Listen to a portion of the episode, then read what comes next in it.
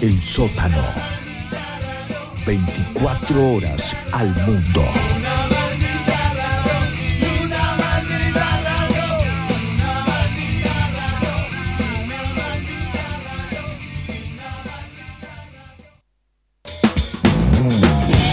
Lotus. Cosmética natural, libre de explotación animal, shampoos sólidos, acondicionadores, bálsamos, desodorantes, cremas y mucho más. Seguinos por Instagram como lotus.cba o visita nuestra tienda online tiendalotus.com. Lejos de necesitar de la ayuda de la teoría, la música de hoy ya es más conceptual que en cualquier otro punto del de sentimientos que solo aguardan a ser activados, encendidos mediante interruptores, usados para fines no previstos. La tecnología musical fue mutando para convertirse en Fue un alien. mutando para convertirse en un alien. Esto no opera por medio de continuidades, sino por medio de intervalos, brechas y quiebres. Hablamos de canciones ensambladas por futumáquinas que intensifican sensaciones que se encuentran en un espectro emocional cada vez más amplio. La poesía,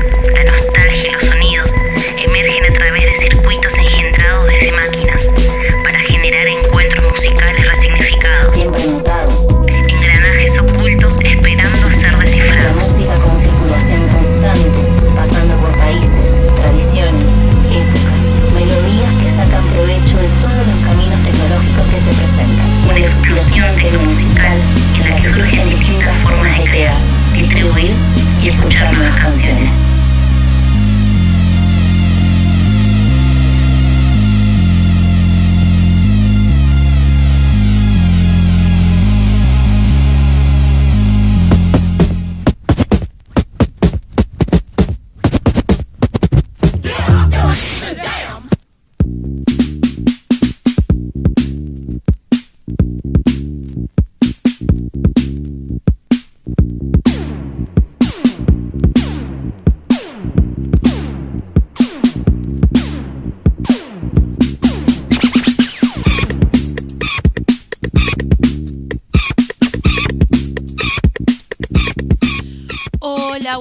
Tardes, buenas noches, buenos días, buenos martes para la Clary que nos dijo que nos escucha los martes. Hola Javi, bienvenido. Hola Vani, hola Genchi, ¿cómo están? ¿Cómo estás vos? Bien, bien, muy contenta porque hoy otra vez tenemos una compañía en el piso, la verdad Así que es, así es, la Sofía Urbina nos vino a bancar de vuelta los trapos. La verdad que muy bien le queda a esa silla. sí, sí, sí, me gusta, me gusta, me gusta, me gusta. Sí, Yo sí. le quise poner una mesita, pero me dijo, no. ¿Ah, sí? Sí, sí, sí. Es solamente Sí, silla. solamente de- Lo vamos a dejar por ahí en suspenso, pero. Nada, bien, un día súper Nos quedamos lluvioso. Bueno, vamos a escuchar música hoy. Mucha, Mucha música. Es más, tenemos más ganas de pasar música que de, de hablar. directamente, sí. Porque aparte es como las músicas que le presentamos para hoy va con el día que estamos viviendo actualmente, este día súper chill, lluvioso. Para los que nos están escuchando en vivo, obviamente entenderán de lo que estamos hablando, seguramente están ahí con sus mates. También, además de escuchar mucha música, yo quiero que los que nos estén escuchando hoy nos hablen, nos cuenten qué les parece de todo el tema que vamos a Sí. desarrollar. Sí, sí, sí. Estaría re bueno. Nos pueden escribir a varios lugares. Por ejemplo, arroba la máquina de Russell en Instagram. Estamos ATR en Instagram ahora, así que, bueno, siempre en realidad. Y también Facebook y, bueno, canales no oficiales. Estamos por Telegram como La Máquina de Russell también. Sí, ahí hay un montón de cositas también que ir compartiendo, que vamos a estar, eh, sí, pasándoles. Eh, les, les comento que nos hicieron hace un tiempito unas recomendaciones Sí. de, de anime, no sé si te acordás. Sí, me acuerdo, me ¿eh? acuerdo, me acuerdo. O sea, nuestro... eh, ahí, ¿cómo? ¿Eh? Sí, nuestro oyente. Ya nos están tirando de acá letra, muy bien. Lo que pasa es que no, yo no me acuerdo, pero eh, creo que es Paul durante su Instagram Sí. actual nos compartió. eh, estuve escuchando, no vi el anime que es Black Samurai, pero sí estuve escuchando la, el soundtrack de Black. Muy, Tremendo, muy, muy bueno, buen muy soundtrack. bueno, sí. Así que eso también va a ser alguna de las cosas que vamos a estar compartiendo y comentarles. Yo no sé cómo se manejan ustedes del otro lado con la piratería y con el mundo de las descargas, pero que bueno, he descargado el anime para empezar a verlo. Eh, la primera temporada se ve O sea, Me parece que son re poquito igual los Sí, sí, sí, capítulos. sí. sí, yo empecé una vez a ver el primero y después la verdad que no lo continué por cosas de la vida. Pero sí es cierto que ese, y después hay otro anime que se llama Samurai Champloo, que es de uno de los artistas que, que vamos a estar mencionando hoy también. Un soundtrack a los que le gusta el hip hop y todo el lo-fi hip hop o el jazz. Vale, que les gusta la música en general. Si quieren comerse un viaje a escuchar buena música, esas dos series que también súper recomendables. a- Afro Samurai, me, me Afro corrijo, Samurai. Me corrijo Afro ahí Samurai. que dije Black Samurai. Afro Samurai es el nombre de este anime que, bueno, lo que sí, muy buen soundtrack para por lo menos empezar ahí a, a tentarse y a escuchar. Pero bueno, eso es lo que estamos por ahí en breve en estos días por ahí compartiendo en Telegram. También, bueno, las cosas que nos siguen acercando. Eh, y si te parece, vamos a escuchar música. Hoy seguimos, como vos dijiste, con lo independiente, seguimos Es caminando. que me ahí. parece que es un, un recorrido que, que- que- que es inabarcable, ¿no? Que vamos encontrando cada vez más aristas y más disparadores. También nos colgamos a veces en decirle que tenemos un montón de playlists en Spotify. Aquellos que quieren irse ahí a escuchar lo que pasamos en el programa, las recomendaciones que nos hacen ustedes, o la playlist que hacemos nosotros ahí en Spotify, sino también, bueno, en canales ahí en Telegram vamos a estar pasando musiquita también. Bueno, y pasemos algo de música ahora acá en esta máquina de Russell de viernes 9 de abril. Eh, vamos a escuchar una de las bandas eh, con un, un nacimiento. Me acuerdo que eh, cuando conocí esta banda, Sí. les- los conocí porque estaban haciendo una entrevista en otra radio. Estaban dando una entrevista en otra radio y era muy gracioso porque contaban solamente a este disco. eh, lo hicimos porque nuestros amigos nos, nos obligaron a que lo hiciéramos. La banda es La Isla Común. Sus amigos Sí, muy grandes, muy grandes, insistentes, lograron de que, ¿Vieron se, algo ahí? de que se junten y hagan estos dos disquitos. Este tema que vamos a escuchar se llama Santranca y es parte del último disco de La Isla Común, allá por el 2017. No tuvo mucha vida La Isla Común, pero bueno, una de las Dejó banditas... algo, dejó algo, dejó algo. Eso, dejó algunas de las banditas de Córdoba que dejó algo. Vamos a escuchar entonces Santranca.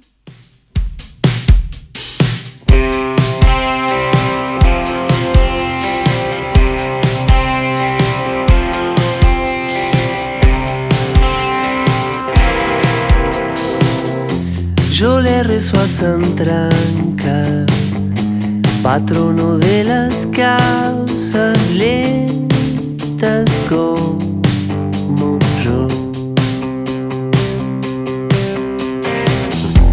Dótame de paciencia, sácame esta manija sin medicación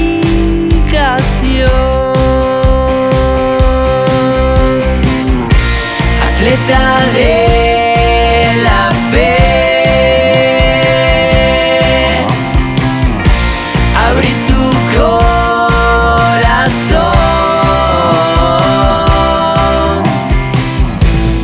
a la desgracia de los ansieta. Vos escupís tu bendición.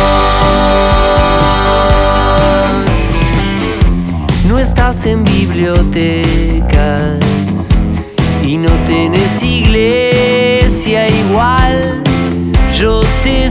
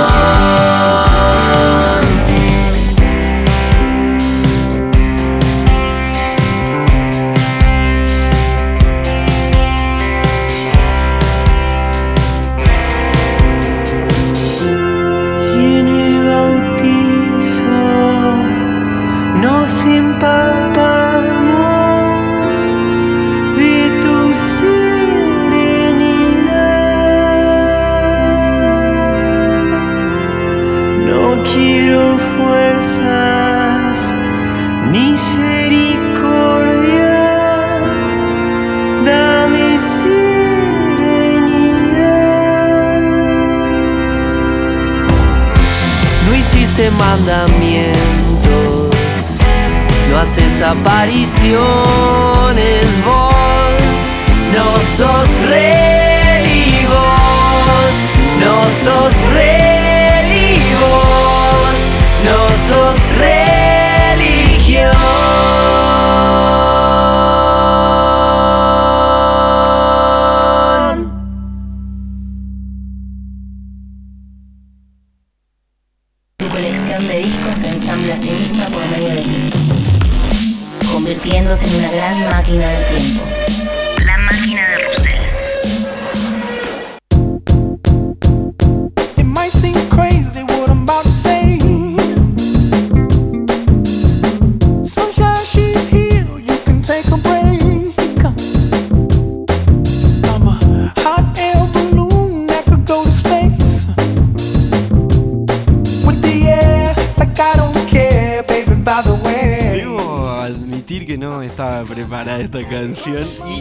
te tomé por sorpresa.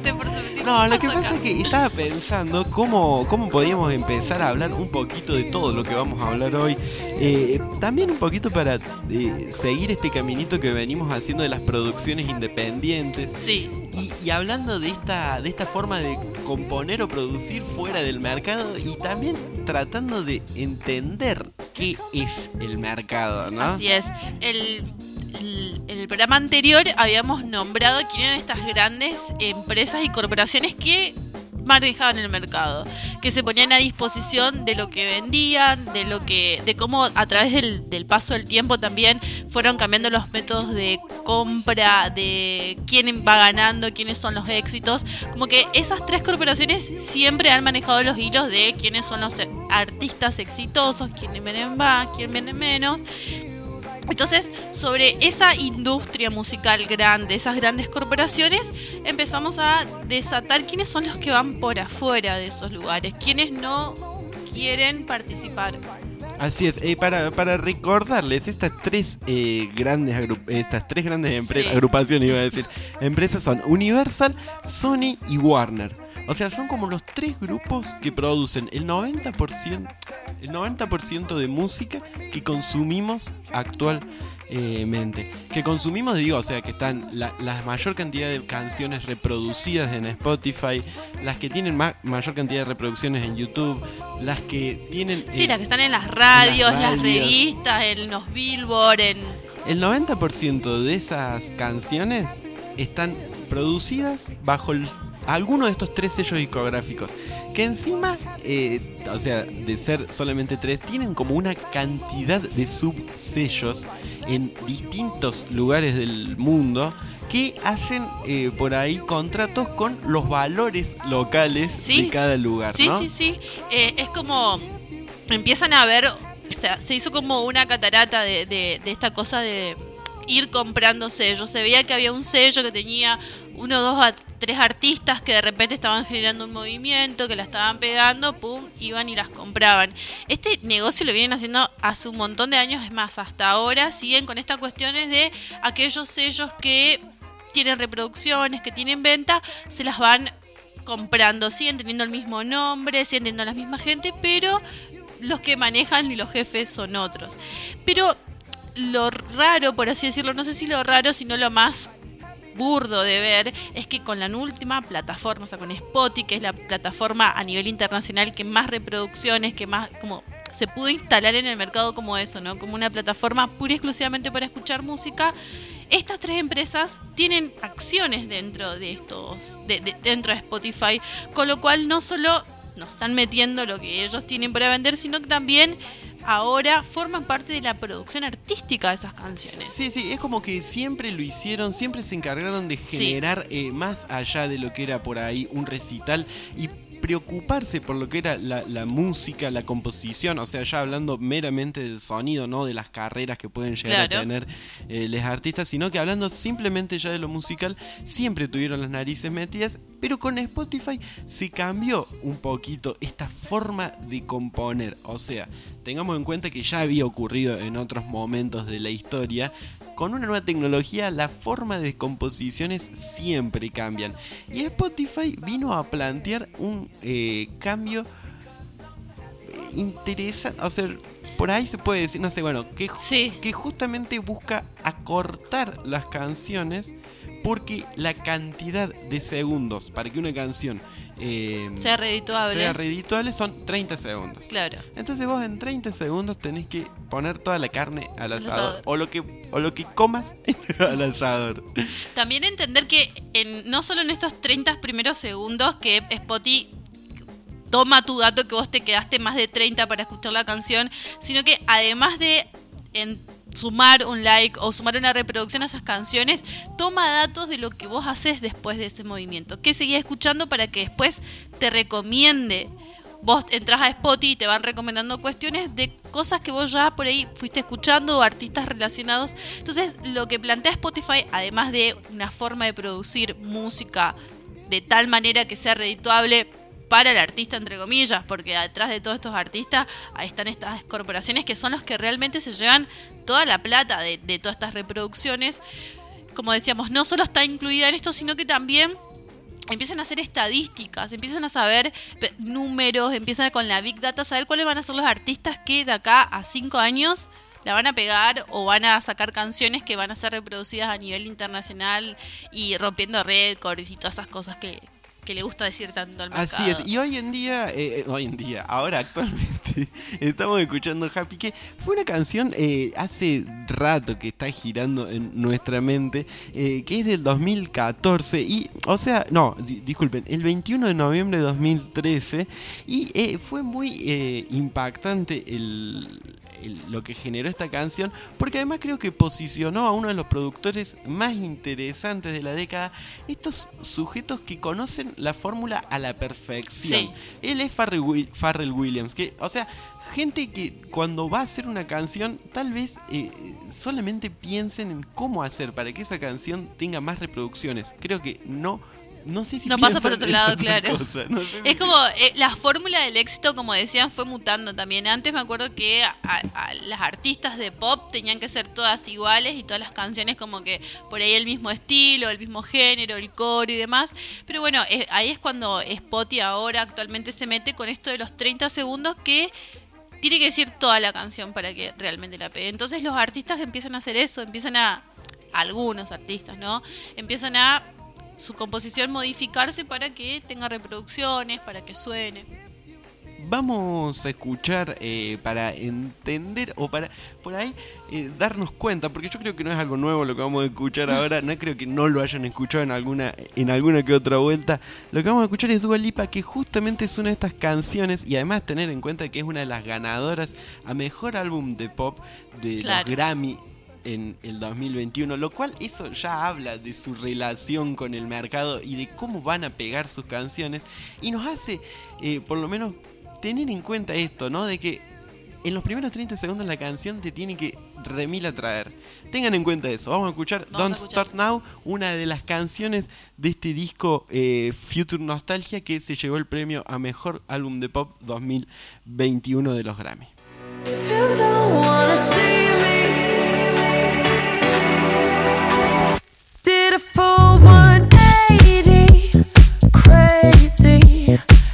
thinking about the way I was. Did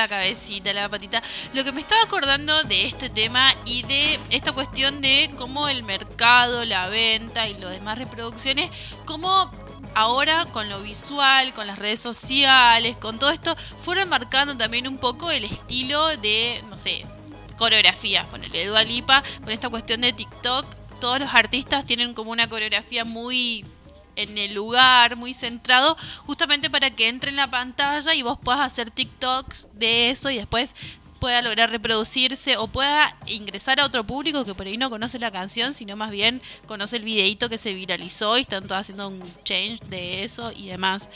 Em, y te pones a pensar esto, ¿no? Cómo a través de los tiempos siempre hablamos de cómo del cassette se pasó al disco y demás, cómo ahora lo digital, ¿no? Habíamos dicho que Spotify era como la gran plataforma de streaming de música que te alquilaba las canciones para que vos pagues por mes y las tengas en tu archivo para que las puedas escuchar.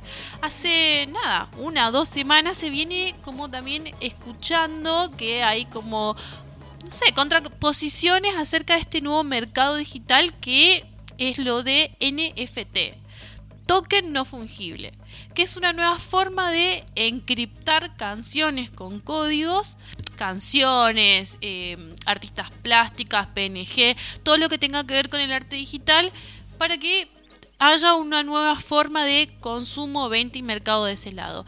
Es muy reciente esto reciente, son unos 5 o 6 años. Esto de NFT se conoce hace poco porque hay piezas eh, plásticas digitales que se vendieron como a más de 66 millones de pesos, obviamente de dólares, especulaciones y demás en el mercado.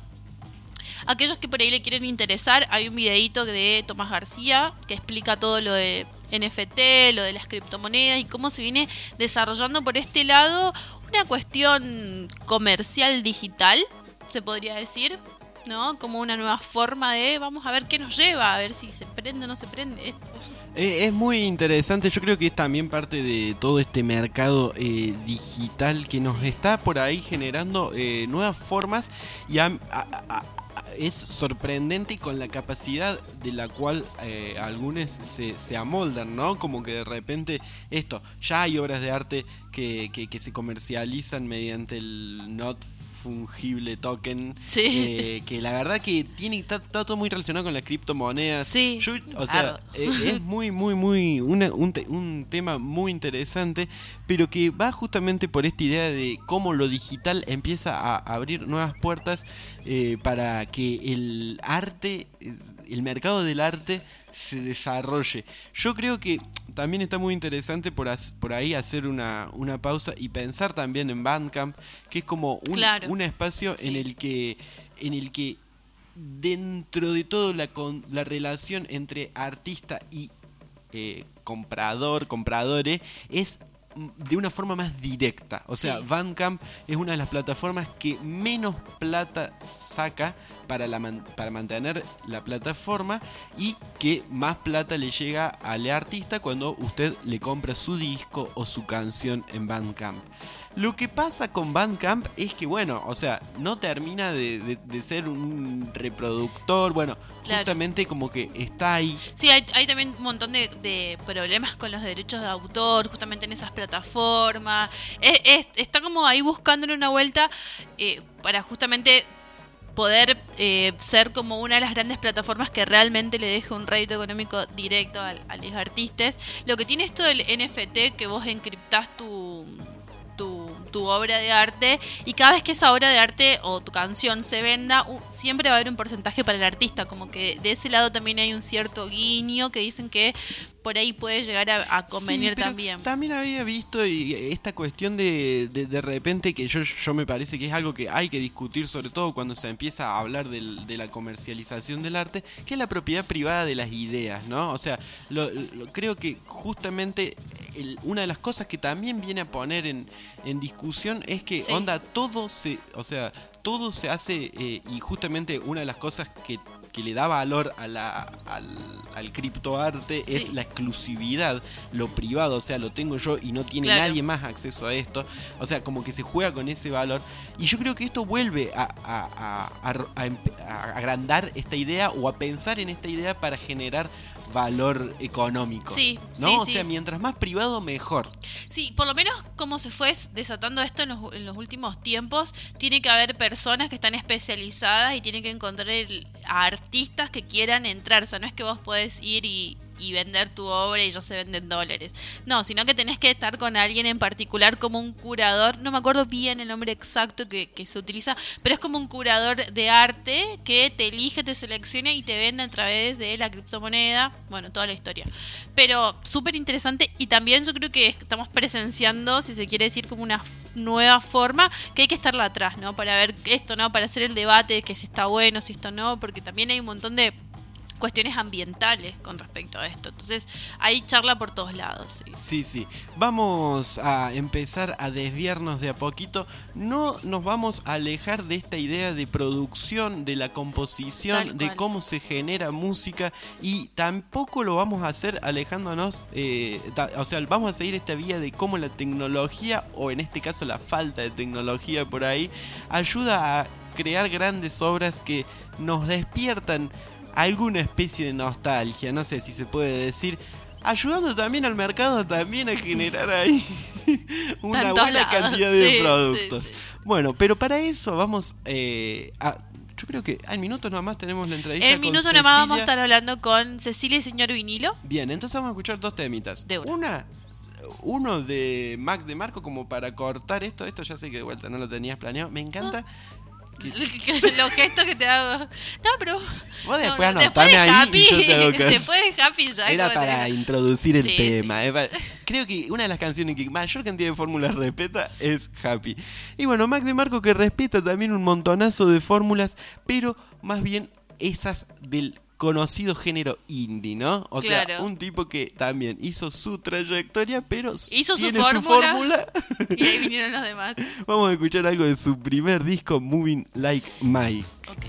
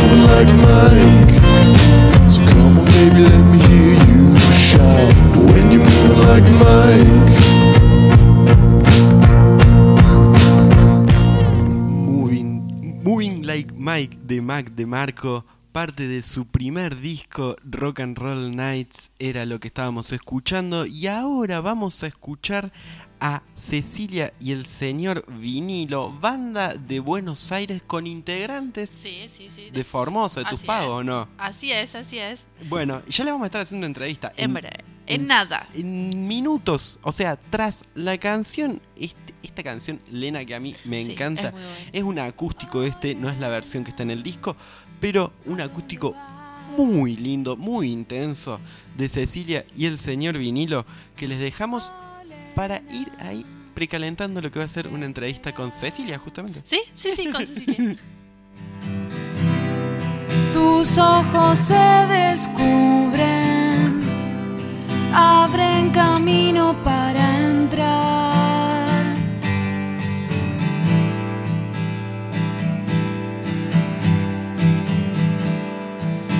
Oh, Lena, mírame más.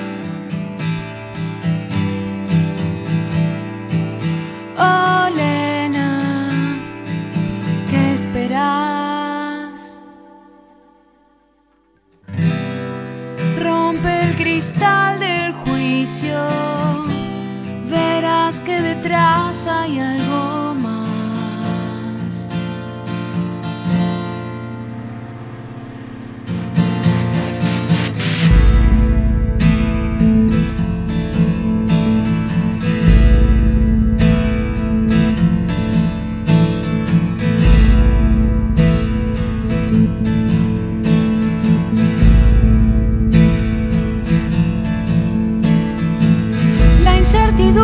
fascinante de este cuarto y tu mirada que descubre mi fe.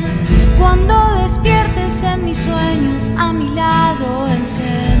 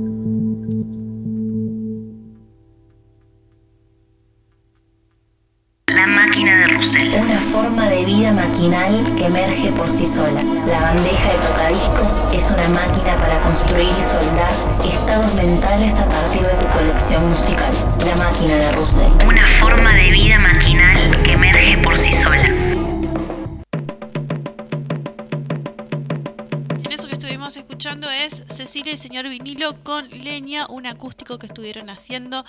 Hermoso, hermoso. Y ahora, acá con nosotros, vía telefónica, está Cecilia, que viene, eh, justamente se encuentra en Córdoba Capital en el marco de una gira que están haciendo con Cecilia y señor vinilo. Una tremenda gira. Empiecen a, los buscar en las redes.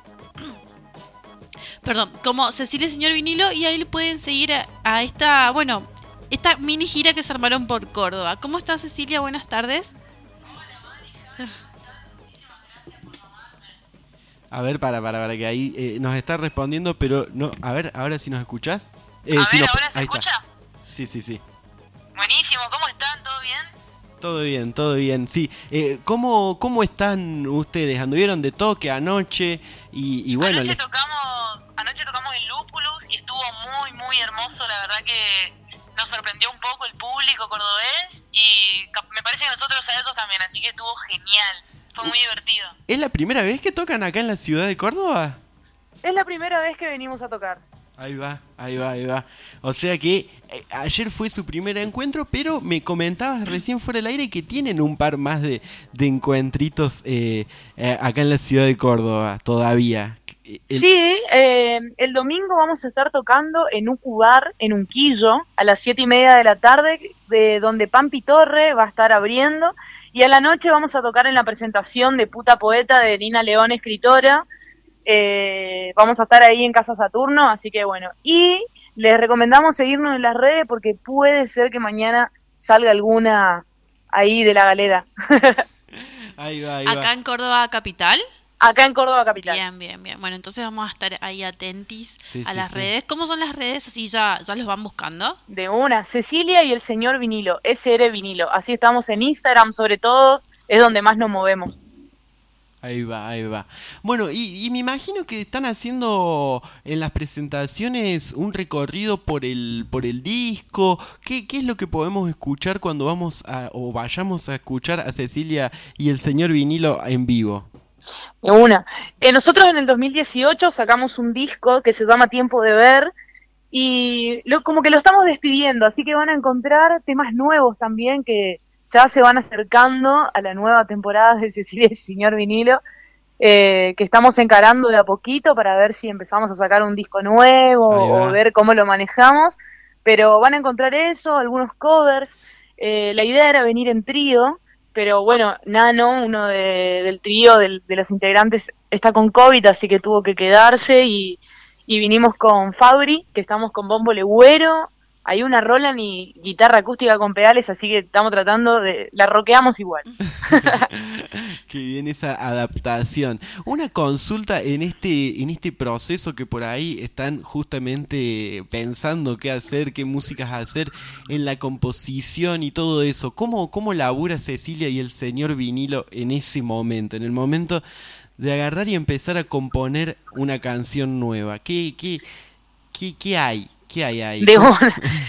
Generalmente la dinámica es como que por acá baja la info, digamos, ¿viste? me baja una data y ahí yo voy y, che, Nano, eh, Fabri, me bajó esta data y nos juntamos, tenemos nuestra propia sala en, en mi casa, que bueno, eso la verdad que es un privilegio, que lo logramos en pandemia y eso hizo que tengamos nuestro espacio para poder empezar a juntarnos nosotros, ¿viste? Claro. Pero generalmente así como que propongo algo y la desarrollamos todos juntos. Ahí va, ahí va. Ese es un trabajo que se hace. Ahora, cuando lleva el momento, o sea, como que cada uno tiene su instrumento elegido, eh, predilecto, o se han animado por ahí a, a salir de esa zona de confort de los instrumentos. Por ahora no, no ocurrió, digamos. Sí, por ejemplo, en, en mi caso, eh, esta ahora fue la primera vez que usé pedales en mi vida. Ahí va. Entonces, como que al no venir Nano, dije, bueno, vamos a llevarnos un pedacito de Nano. Y me puse su pedalera completa enfrente y dije, ya fue, me la mando. Y, y la verdad que es muy divertido y me encanta incursionar en ese mundo ahora. Ya está, ya entré en una hora, ¿entendés? Eso, eso quiero Eh, saber, eso qué onda, porque, o sea, vos me estás diciendo que en tus o sea, tus primeros pasos con los pedaleras son en estas presentaciones en vivo. Exactamente, es pasó mucha anoche. exploración entonces. Sí, la verdad que muy divertido. Obviamente estuvimos ensayando con Fabri y rearmando un poco el show para, para bueno, para poder llevar la noche. Y, y nada, a mí me, me divierte muchísimo siempre. Y, y Fabri también, él- él- es su primera experiencia también con una Roland, con un Octapad, que es como una bata electrónica, por decir así. Ahí va. Eh, también fue el debut de él con, con ese aparato. Entonces, como que, viste, es- nos tam- estamos mutando de a poco y es todo muy divertido. Está bueno también. Bien. O sea que cada vez queda menos de vinilo. Puede ser. No, porque por ahí está bueno no ir como adaptándose o encontrando juguetitos nuevos para también, calculo que para una exploración sonora mucho más amplia. Esto que vos decías ahora, ¿están pensando en el próximo disco? Sí, totalmente. Ya tenemos temas nuevos que. eh, como que el primer disco es un poco más, viste, son canciones más poperas, capaz, donde hay algunos aires de, de folk, que eso lo seguimos manteniendo. eh, y, y se acerca a un, al rock, digamos. Este disco va a ser un poco más rockero, eh, es mucho más rockero, digamos, y también eh, va a tener un poco más de, de electrónica, por decir así. Claro, claro, están ahí como ingresando en ese universo sonoro de, de, de maquinitas y de exploración. Sí, eh, es, es hermoso y muy divertido. Somos muy fan de Lucas Sativa, entonces estamos como ahí también, viste, explorando esas, Claro, esas claro, cosas. Sí, sí, me imagino. ¿Y les cambió mucho la forma de, de producción y de, de- de proceso, esto como le decía el Javi, de, de creación a la hora de, bueno, sentarse con nuevos elementos a la hora de componer, de, no sé, preparar estos ensayos? Sí, totalmente. Incluso eh, Juan Pablo Alfieri, el baterista de Toda Aparenta Normal, es quien nos está ayudando justamente con este nuevo encuentro hacia la, hacia la rítmica un poco más electrónica, ¿viste? Sí. Como conectarnos con estas cosas. Él, él está como ahí de, de maestro, digamos, nuestro en este momento. Y la verdad que es muy hermoso, ¿viste? Compartir, aprender y nosotros también, como renovarnos, ¿viste? Es como evolucionar un poco también como banda. Ahí va, ahí va. Una consulta con respecto al disco Tiempo de Ver que lo sacaron allá por 2018, que se puede escuchar en YouTube. La verdad que es un disco muy, muy, eh, muy lindo, muy interesante y que además es muy atractivo eh, la tapa. ¿Cómo, cómo, cómo fue esa, esa creación del arte de tapa? ¿La hicieron, la hizo alguien de ustedes? ¿Se le pidieron que se la haga alguien? De una, la tapa eh, tiene mucho amor y está hecho por nuestro gran amigo eh, David Benítez, que le dicen el Pantry, amigo de Bani también. Sí, sí, nos Es hizo un el logo gran- de la máquina. Sí. Hermoso de la vida. Es un gran, gran artista formoseño, eh, un flashero eh, adelantado. Y fue como le dije, Pantry, necesito que te pongas a escuchar el disco y pintes. Ahí va, mirá. Le dije eso, así que es una obra total de él, es, esa imagen. Interesante lo que le despertó, es como una buena cara con muchos ojos. Eh, les invito a la gente que se vaya ahí a, a YouTube y ponga Cecilia y el señor vinilo tiempo de ver y van a poder apreciar esta, esta obra de arte además de escucharla. Sí, y también Sí, está... ahí está- Sí, sí. perdón, perdón. No, que cont- quería contar que justo en este momento estamos como sacando unos videos que están despidiendo nuestro primer disco, a lo cual se están acercando estos nuevos sonidos, digamos. Eh, primero salió Lena, después salió Para un que fin. fue para un fin. Para un fin, sí. Saben más ustedes que yo. salió por un fin y después salió Muñecas. Y es como que se va acercando a, a- a esa evolución sonora de la banda, que la estamos laburando con David Escano, y decidimos como reversionar lo- los temas del primer disco, ¿no? Para. También ir acercándonos a esa nueva etapa, digamos. Mira, mira, me, me, me llamaba mucho la atención a mí como de repente eh, sentía que eran como los temas del disco, pero desarm, eh, o sea, como que el- no, no, no, no me gusta la palabra desarmados. Mutaron. como- claro, sí, o sea, como que más minimalistas, no sé, o sea, con, De una. con- con- como con la misma, o sea, por ahí las mismas melodías y todo eso, pero con la mis- menos cantidad de elementos. Eh, están muy buenos. Yo estuve viendo muñecas, bueno, eh, recién el Lena, lo que escuchábamos antes de, de- de hablar Sí. con la entrevista, es justamente el acústico, no era la Totalmente. versión del disco. Es muy interesante ese trabajo. Bueno, eh, entonces, por lo pronto, el domingo sí o sí El domingo la doble fecha, fechas, primero en sí. Unquillo y después tocamos acá en Capital, en Casa Saturno, que pueden sacar sus entradas en www.ninaleonescritora.com.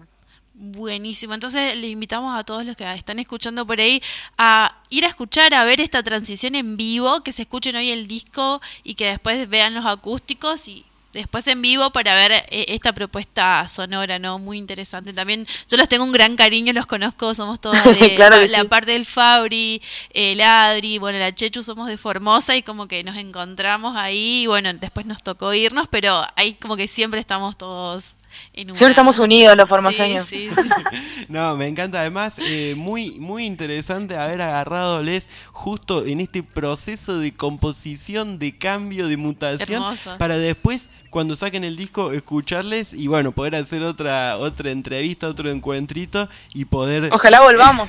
Sí, sí, Uh, sí. sí, obviamente, obviamente. Eso, eso de segurísimo. Está Ya venir con la banda entera, ¿viste?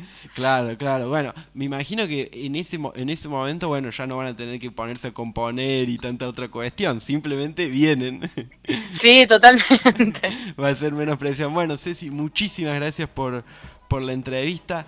Eh, No, muchísimas gracias a ustedes, gracias Vani también por siempre estar en contacto y abriéndonos las puertas a donde puedes. No, gracias a vos, Chechu. Y ahora vamos a escuchar otra canción. Sí, eh, ¿te parece que vayamos con muñecas? Sí. Eh, Hermoso. Es eh, alguna datita que nos quieras tirar de muñecas, Ceci, así ya la dejamos. De sonar? muñecas eh, van a poner la versión de, Sí, de la ver- YouTube de ahora. Sí, Genial. Bueno, sí, esa, mira, lo hicimos. Creo que fueron tres días antes de grabar el video. Nos pusimos con Nano, nos, nos encerramos horas en la sala y le dije, che, necesito que suene así. Y bueno, así que es una composición bastante guitarrística, por decirlo así, de Nano. Y bueno, ahí yo metí unos teclados y demás, así que bueno, espero que lo disfruten. Bueno, muchísimas gracias, Ceci, y espero que les vaya excelente este fin Muchísimas gracias. Chau, chau. Adiós. Chau, Chao, un abrazo.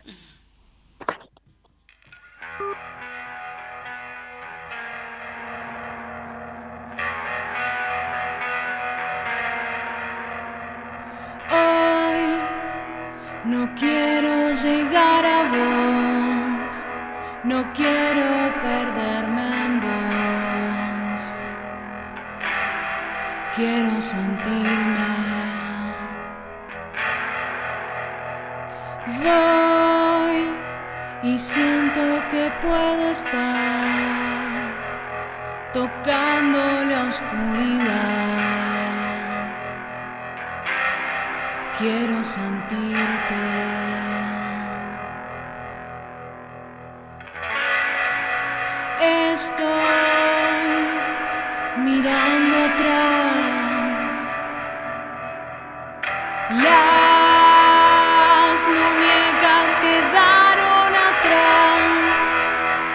Solo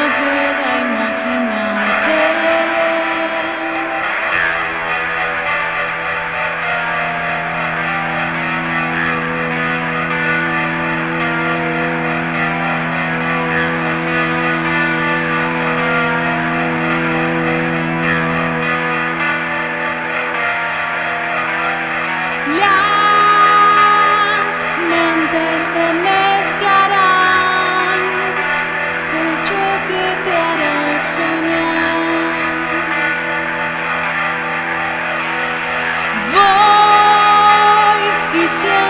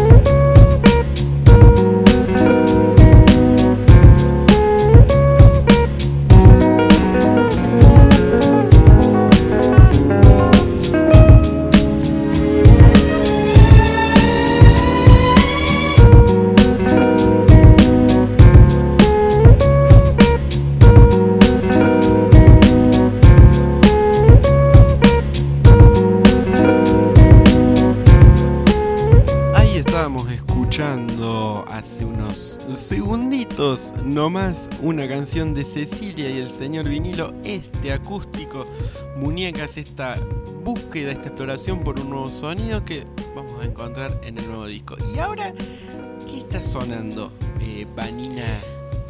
Lo que estamos escuchando ahora es, bueno, Nujaves con Aurian Dance.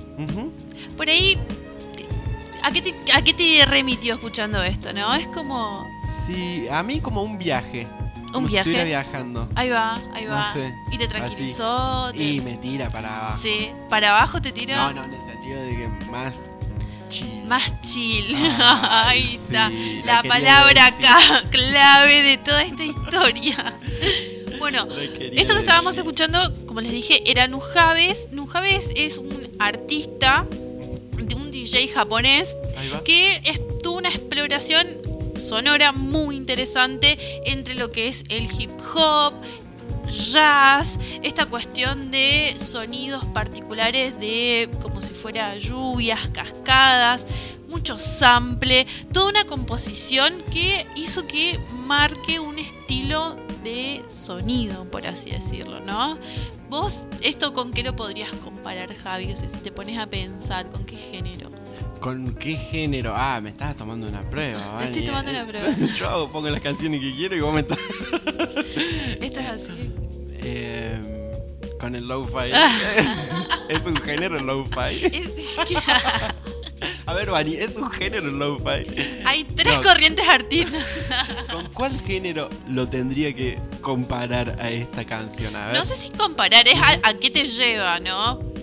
Es- O sea, a- a- siento que camino los caminos del, del indie y, y el rock con esas guitarritas sí. ahí y obviamente el hip hop en la base esa. No sé, siento que la base ahí atrás, Sí. la batería, eso siento que es más hip hopera. Sí, sí, sí. Pero todo muy chill. Pero no sale de, de esa cuestión. Bueno, toda esta presentación que hicimos es para justamente hablar de, como habíamos, veníamos transmitiendo, caminando, estos aires de alternatividad por fuera de la industria y nos llegó como el lo eh, llamamos al lo-fi, ¿no? Que como que tiene varios conceptos, hay como varias dicotomías con respecto a qué es el lo-fi, de dónde surgió, si es un género, si no es un género. Por lo menos lo que hay eh, concepto es, en principio, esta cuestión de utilizar elementos de las máquinas de viejas para volver a grabar algo, ¿no? Como una cuestión meramente con lo que tenías en tu casa a la hora de grabar y de repente tenía un sonido particular. Hay otros que manifiestan que este sonido sucio, por así decirlo, este sonido de baja fidelidad que es el, el lo-fi, es como la parte que el mercado la etiqueta así para venderte el, el buen sonido, ¿no? Como que tiene esas, esas varias contraposiciones con respecto a de dónde sale este sonido lo-fi. Ahí va. Es eh, muy importante hacer la relación también de este sonido, ¿sabes? Eh, con, con lo que puede haber llegado a ser el trip hop. Creo que por ahí, Claro. por eso me interesaría que vayamos a escuchar una canción de Portishead, una banda además que, eh, que, graba su primer disco, o sea, su primer... eh, sí, su primer disco. Lo graba con, una, con un sello de Londres independiente y toma tal éxito este, este primer disco de Portishead que eh, lo Universal busca comprar este disco, esta, este sello discográfico y lo logra. O sea, Claro. haciendo por ahí relación con lo que decíamos al principio de estas tres grandes empresas en la industria musical, cómo van cooptando eh, todo, lo Sí. que, todo lo que puedan y, y lo que sea comprable. Lo interesante del dueño de eh, O Discos, así se llama Sí. este, este, este sello discográfico en el que Portishead saca su primer álbum, eh, es que después, o sea, deja él el sello discográfico, se lo vende a Universal, pero vuelve a hacer otro también bajo los conceptos de independiente Claro. y todo eso. O sea, como que el tipo no siguió trabajando para Universal. No sé, bueno. La cosa es que Portishead es una de esas bandas que creo no solamente que nos eh, en- en- empezaron a acercar con ese este sonido tan particular, Sí. apagado, medio oscuro, medio denso y lento, que es muy relacionado a este hop, trip hop, algo Sí. así, o sea, el hip hop, eh, no sé, el low hop, no sé, este low fi, bueno, es una de esas bandas que creo que hizo mucho en los 90 para que también haya o exista algo de nostalgia cuando escuchamos estas Ahí va, ahí va. ¿Te parece que vamos Sí, a escuchar sí, los sí, sí? Bueno, la canción se llama Numb, que creo que es algo así como adormecido, o, o- o sea, como que. Y es una base muy low-fi trip hopera de por allá. No estoy seguro de la fecha, pero bueno, vamos a escuchar Portishead Numb.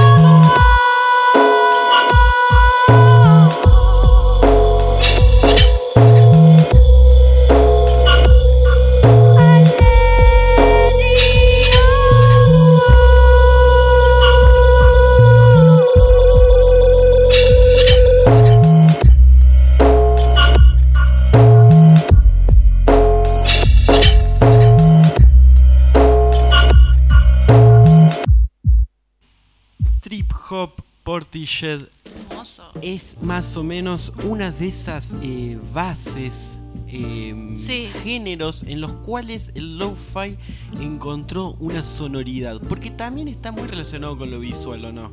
Sí, antes que eso, eh, hoy como nombramos a Nujaves como uno de los creadores de este sonido en particular, otro muy importante que a, a quien también se le, atribute, le atributa esto de tener una participación con respecto al sonido, que generó una nueva forma en la batería y tenía elementos como el sample de Akai, que es DJ Lila. Él como que también fue uno de los primeros que desde el lado del hip hop, hip hop fue metiendo este sonido mm, eh, sucio, por así decirlo. ¿Qué pasa? Esto se empezó a generar una ola como de eh, esto que decíamos hoy, la etiqueta de baja fidelidad de los sonidos, pero a partir del 2007 empezó por YouTube, que era una plataforma que iba en crecimiento, empezó a aparecer unas compilaciones que decían sonido lo-fi, lo-fi, hip hop, eh, lo-fi, con una nenita que estaba como en un GIF, como un GIF de bucle, y tenías una transmisión en vivo de canciones de lo-fi. Canciones eh, buscadas principalmente aquellas que no tenían derecho de autor, le ponían cositas especiales en los sonidos para que justamente no se las bajen después. Entonces empezó y bueno, y empezó a tener muchas reproducciones. Empezaron a generar como un montón de radios online de, de este mismo sonido, como el hip hop lo-fi, jazz lo-fi, así como Sí. varios géneros. Que empezaron también a ayudar a, a pasar momentos. O sea, por eso es eh, por ahí interesante no solo pensar en lo- la sonoridad de este, de este, de este género, de esta. Porque está asociada con la baja calidad de todo eso, pero también está mucho asociado con el momento este de estar tranqui por ahí, o sea, o de, de relajarse, se lo asocia mucho.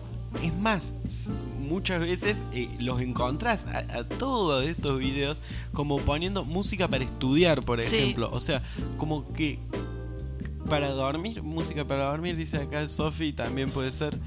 Ah, Mira, ella o sea, duerme, dice. Bueno, es como que empezás a explorar YouTube es como un lugar en el que existe muchísima de esta música. Sí, sí, sí, totalmente. Y justamente dice que una de las particularidades sonoras que tiene este estilo es que la grabación tiene un, un- una cuestión, como decíamos, no sé si sucia la palabra, pero con un poco de nostalgia a algo viejo, a un sonido particular que, se va lupeando, que vos lo vas reconociendo. Hay un montón de videos, si ustedes ponen eh, low-fi, eh, no sé, como un sonido de que estás haciendo tal cosa y te aparecen un montón de, de videos de gente haciéndolo en su casa, como súper accesible también. Sí, sí.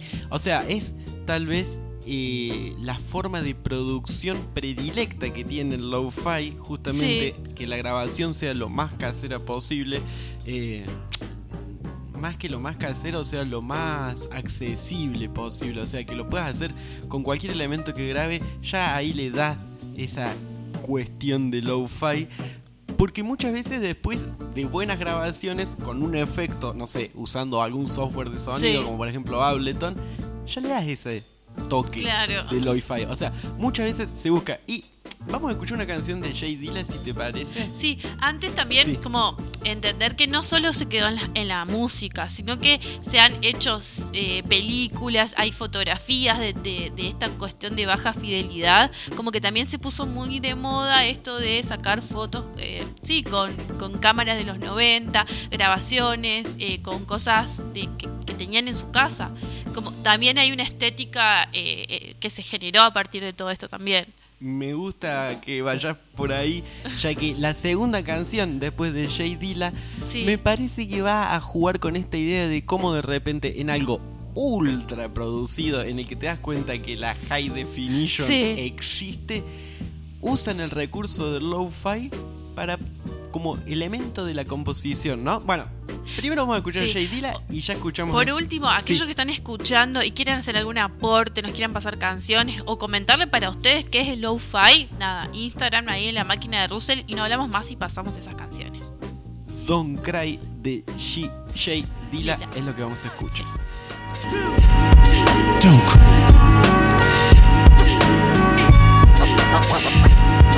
it, and I'll show you how my voice have made an unbelievable thing good. Oh, okay, Joy.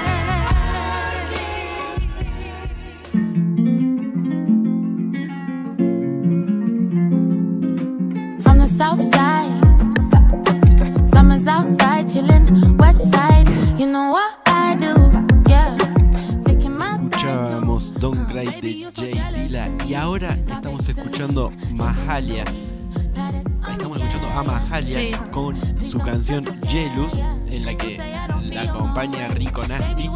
Que eso es como onda, una canción de hip hop, un trap pensado en high definition, pero usan el lo-fi en esas guitarristas que se escuchan Sí. de fondo. Sí, sí, Les sí, sí. invitamos a que se zambullan en esta canción que está muy buena, en donde el lo-fi es usado simplemente como un detalle. Claro, muy sutil.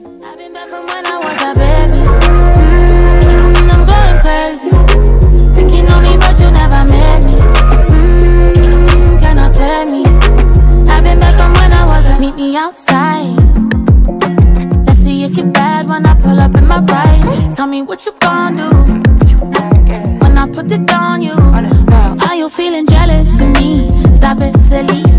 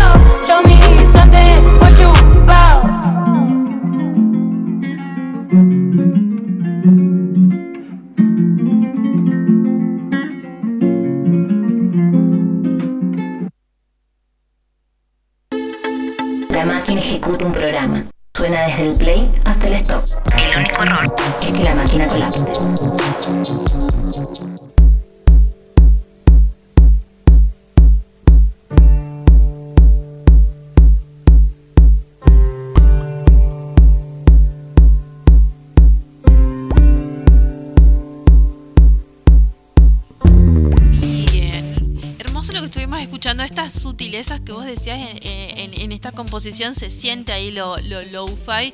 Y qué loco no estaba pensando esta cuestión de que esto se empezó a hacer un éxito en el 2007 cuando YouTube eh, empezó a tener sus, sus picos de reproducciones en videos y demás, que hay un montón de canales de, de low-fi, de transmisiones en vivo, del género que te guste, que se arman chats.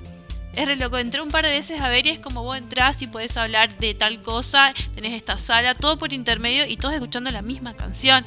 Como pones el algoritmo y te pones a compartir y, me- y me- con lo de la pandemia el año pasado también, como que todas estas cuestiones musicales empezaron a, a profundizar y acompañarte estar todo el día en tu casa. Sí, sí, tomaron mucha relevancia estos vivos de YouTube que tenían un chat que por ahí inclusive eh, en lo personal, no sé cómo lo transitarán ustedes, pero como que se me hace medio enquilombado porque, no sé, hay gente que te habla en inglés, hay gente Claro. que te habla en español, hay gente que te habla en caracteres que no, que no conozco, entonces es como que la verdad que no me prendo mucho a la charla, pero es como por ahí, eh, sí, un, un lugar, bueno, ¿sabes quién hacía mucho esto que a vos no te gusta? El, tu amigo Jaime Altozano, ¿no? Ahí Hacía va. grupos de trabajo. Ahora como que veo un que otro video. Algún que otro video Sí, que sí, del Jaime Altozano, bueno. La verdad que eh, no, no- me hizo acordar justo esto que vos decías. Y también eh, quería pasar por ahí to- tocando esta idea del algoritmo y de cómo la comun o sea, cómo en YouTube mismos es mediante los gustos y las recomendaciones que va haciendo Sí. En, en materia de lo-fi, de post-punk, de synthwave, Claro. como que de repente hay muchísimo en, en- en YouTube.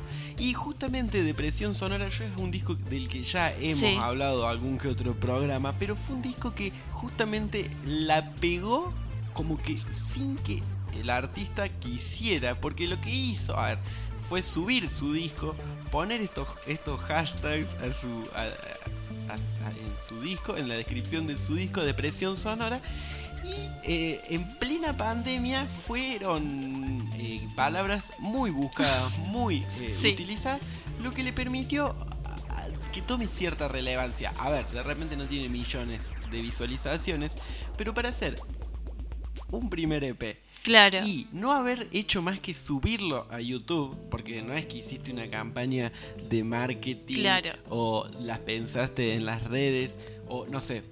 No, simplemente subiste el video de YouTube a YouTube, el EP de 16 minutos y gracias a eso y gracias a esta idea que por ahí eh, estábamos ten- tendríamos que profundizar un Sí. poquito más que es justamente cómo está pegando la nostalgia justamente en el en, las, en las generaciones actuales, en los millennials, la cuestión del lo-fi Sí, es todo el tiempo. Es como. Sí, eh, eh, rememorar eso y más con lo de la pandemia también te hace como volver a extrañar algo capaz que pasó hace dos años también. Hay que se juega con esa nostalgia de lo vivido en el, porque también cada época post 2000 todas están marcadas por un cambio tecnológico que hace que vos vuelvas a extrañar algo que tal vez ya no suceda. Claro. Bueno, con todo ese combo de, de, de Sí. gente deambulando por YouTube fue que dio este disco de presión sonora y empezó a aparecer muchas recomendaciones. Es muy interesante lo que sucedió, o sea, mucha gente preguntando quién era este de presión Claro. sonora. Después aparecieron dos videos como que al tiempo, a los 6, 7 meses se ve que el tipo se, se- se acomodó, él es español eh, y, y empezó a hacer como uno que otro video. Videoclip, hizo dos videoclips, pero la verdad que no tenía muy pensada su, su carrera como músico. Así que vamos a escuchar es- una de las canciones que abre este EP que obviamente, o sea, grabado en su casa Claro. con la ayuda de algún que otro amigo, subido a YouTube y nada, eso. Llamando la atención de un montonazo de gente Claro. gracias a los hashtags. A ver. Depresión sonora hasta que llegue la muerte es lo que vamos a escuchar.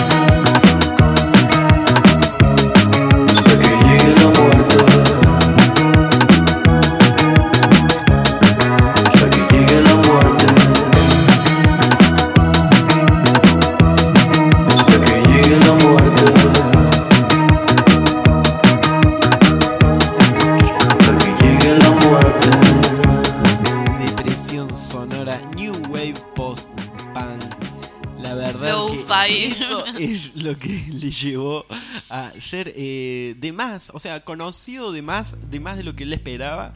A este, mira, estuvimos ahí escuchando la canción y no busqué el nombre del señor este de España, que yo no me acuerdo bien de qué se- de qué sector de España es. Pero bueno, eh, Depresión Sonora se llama el disco, Depresión Sonora se llama el proyecto.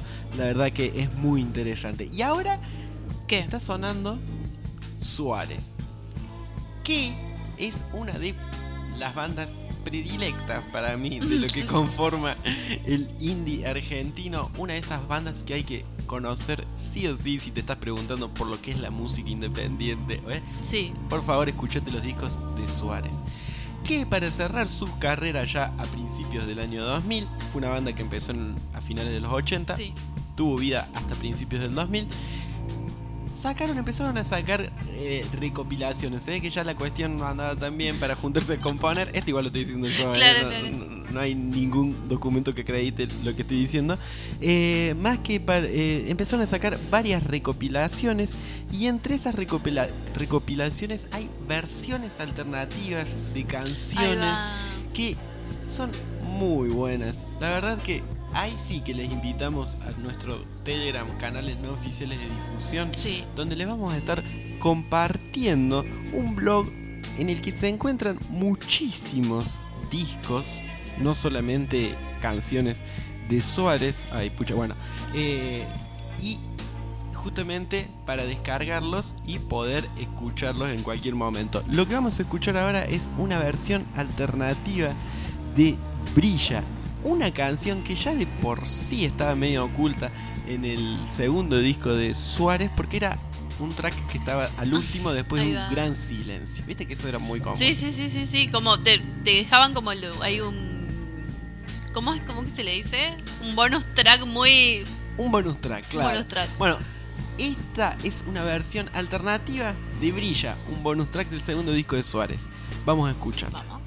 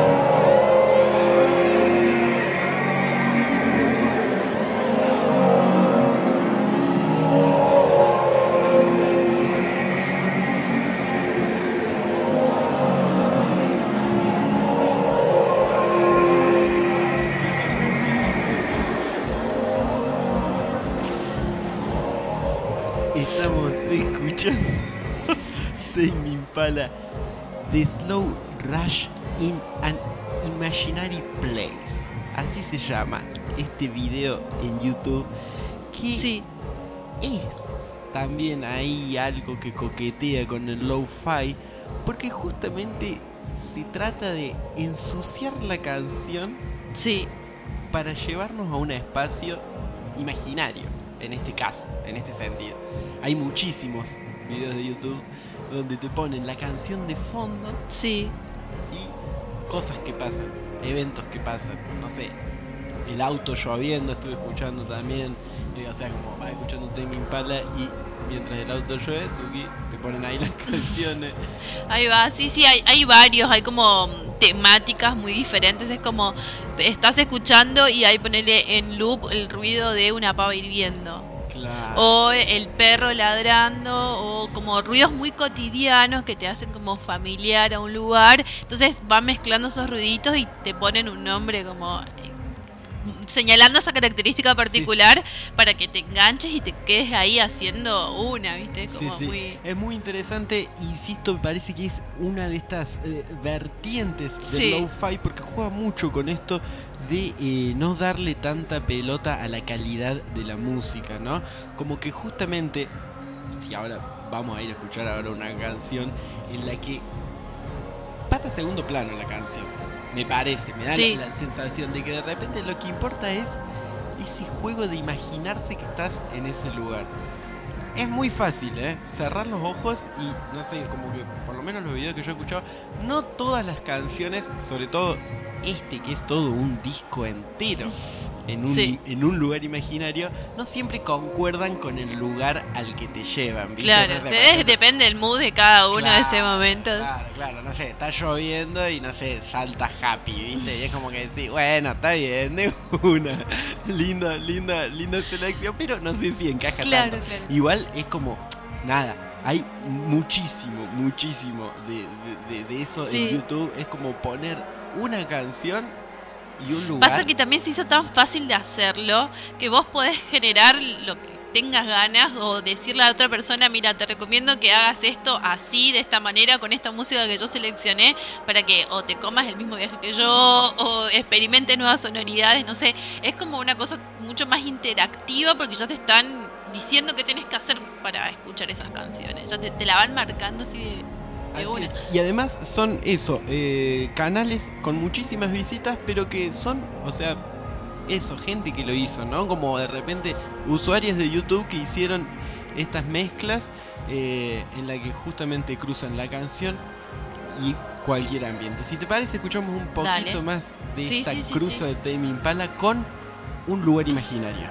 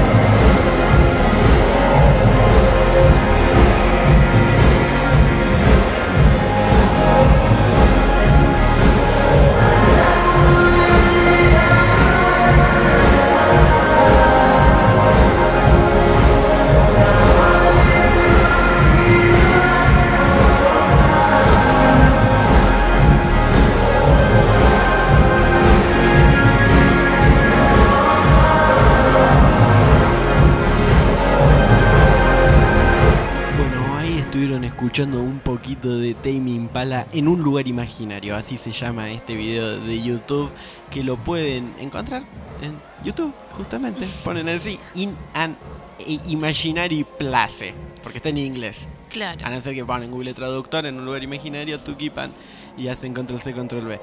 Bueno, ahora vamos a escuchar una recomendación de un oyente que siempre nos dice que nos escucha. mm, No, ah, ¿quién era que la Clary? Que la teníamos que celebrar el martes, pero nos está escuchando hoy. Claro.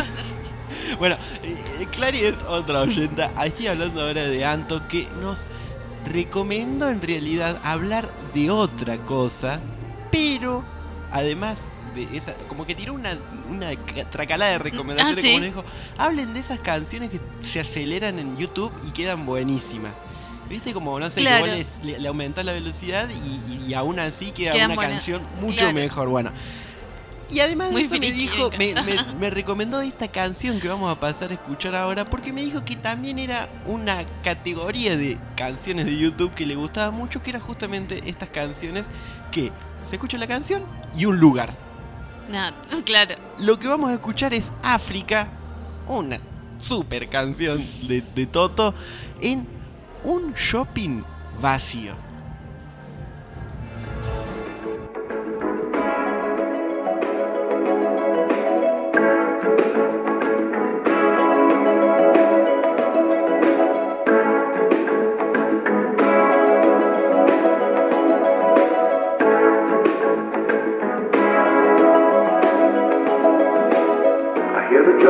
Drums echoing tonight. And she hears only whispers of some quiet conversation. She's coming in a 12:30 flight. Her moving wings reflect the stars that guide me towards salvation. I stopped an old man along the way. Hoping to find some old forgotten words or ancient melodies. He turned to me as if to say, Hurry, boy, it's waiting there for you.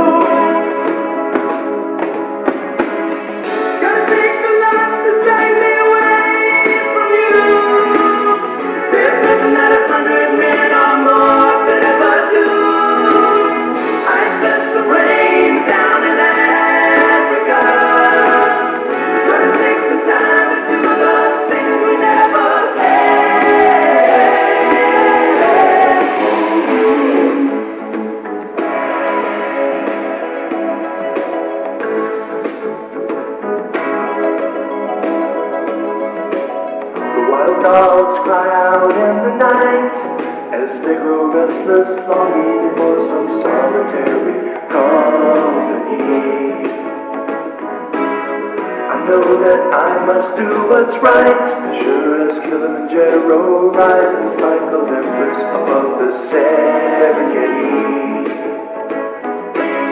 I seek to cure what's deep inside. Frightened of this thing that I've become.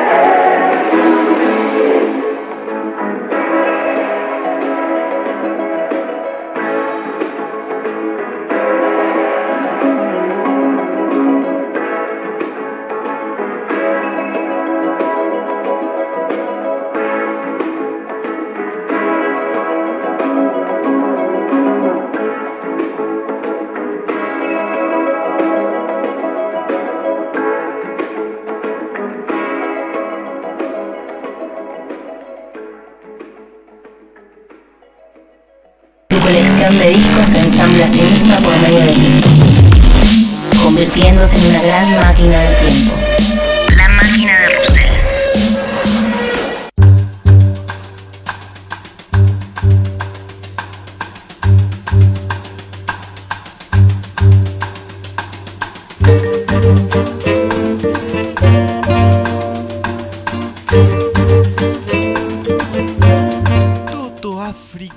Como si estuviera en un supermercado vacío. ¿A qué te inspiró a vos, Ani? ¿Qué dijiste ahí fuera del aire? A saquear. Muy lindo. Si a usted le inspiró algo similar, por favor convide de las merengadas. Son las que más me gustan a mí. Ok. Las galletitas merengadas. Así que bueno, muy, muy interesante. O sea, escuchás eh, como si estuvieras en un supermercado vacío. Pero no estás en un supermercado No, vacío. no, no. Ah, le recomiendo a la gente que si se va a comer estos viajes, Sí. esta investigación e indagaciones por lo-fi, lo haga con cualquier tipo de auricular a mano. Claro. Creo que es más inmersiva la cuestión. Sí, sí, totalmente. No, no sé, Independ- claro, claro. qué viaje se come cada una, pero me parece que si te pones los auris, te comes más del viaje.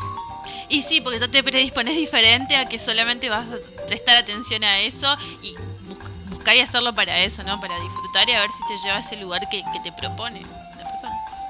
Seguimos recorriendo este camino del lo-fi que ya es como creo que a esta altura y gracias, va, por lo menos en lo personal yo me he topado mucho con este género gracias a YouTube. Es como Sí. su plataforma por ahí en la que mejor se desarrolló. Estuve en- entre que veíamos estos canales de lo-fi y todo eso, como que muchos te relinkean a eh, SoundCloud. Sí. Pero la verdad que yo más que nada mm, he explorado siempre este generito lo-fi, chill hop, toda esta onda, gracias a YouTube. Y hace poquito apareció un canal muy interesante de YouTube que junta Claro. los éxitos del rock nacional.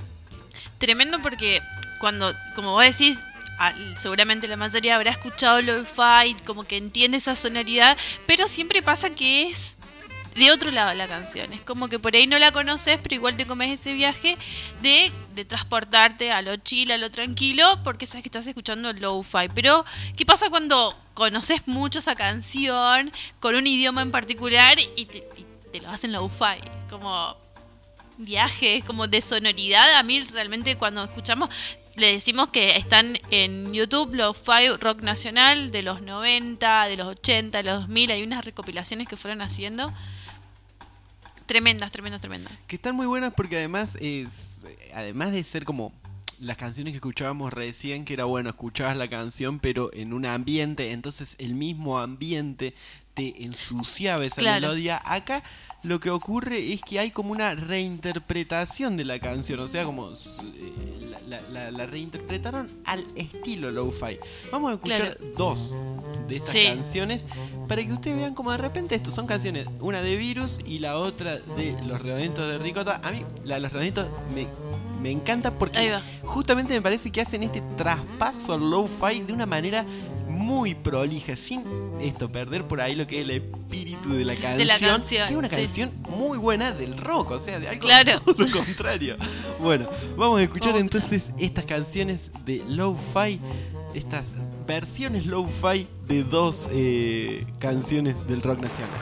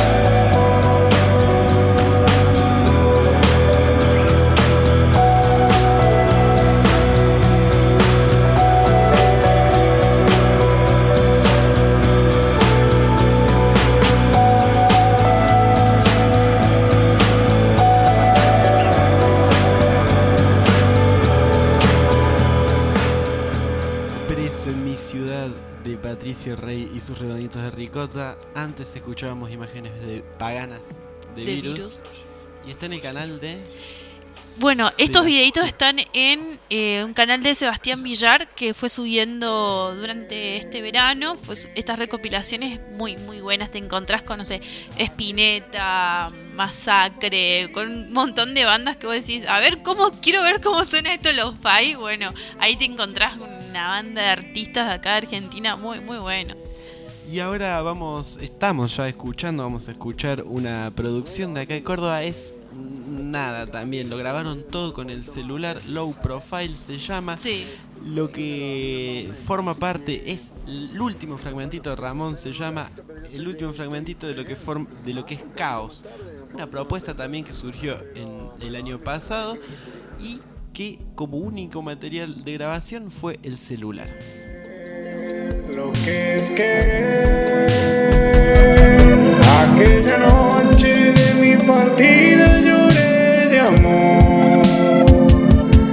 Aquella noche para mi vida no amaneció. Me he dormido. eh, estoy en camino, pero me voy a demorar un poquito más. Es decir, que sabes. Eh, Pegué una dormida más o menos, así que. Bueno, que me esperen un ratito, pero yo estoy, estoy, estoy yendo. ¿Ah? Un poquito más tarde, un poquito más temprano. Pero me dormí. ¿Qué quieres que te diga?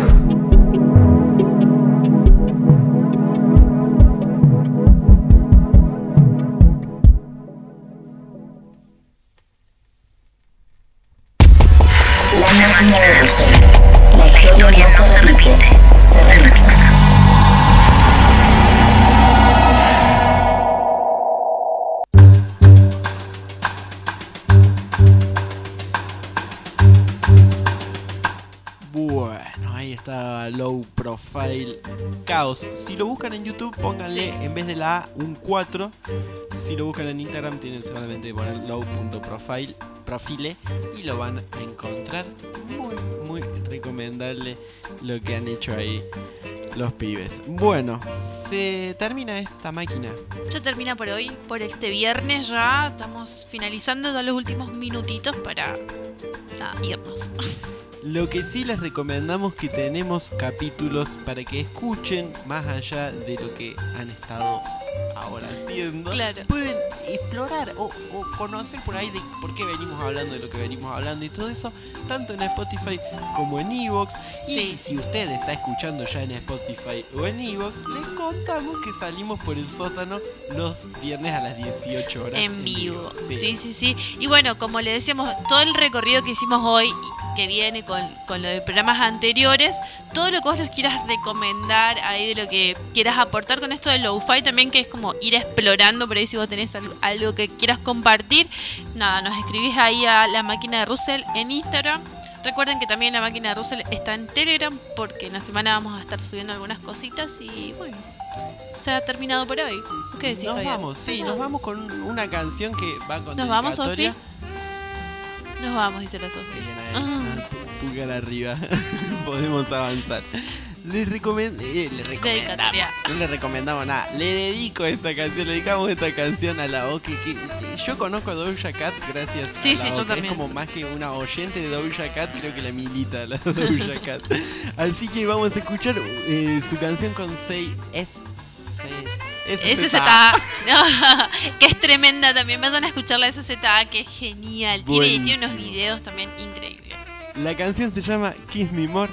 Les dejamos con esto. Nos vemos, nos escuchamos por donde sea. Adiós. Chau, chau.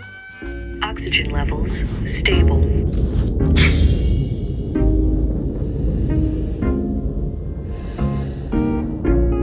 Your mission to observe and study planet Earth. Do not any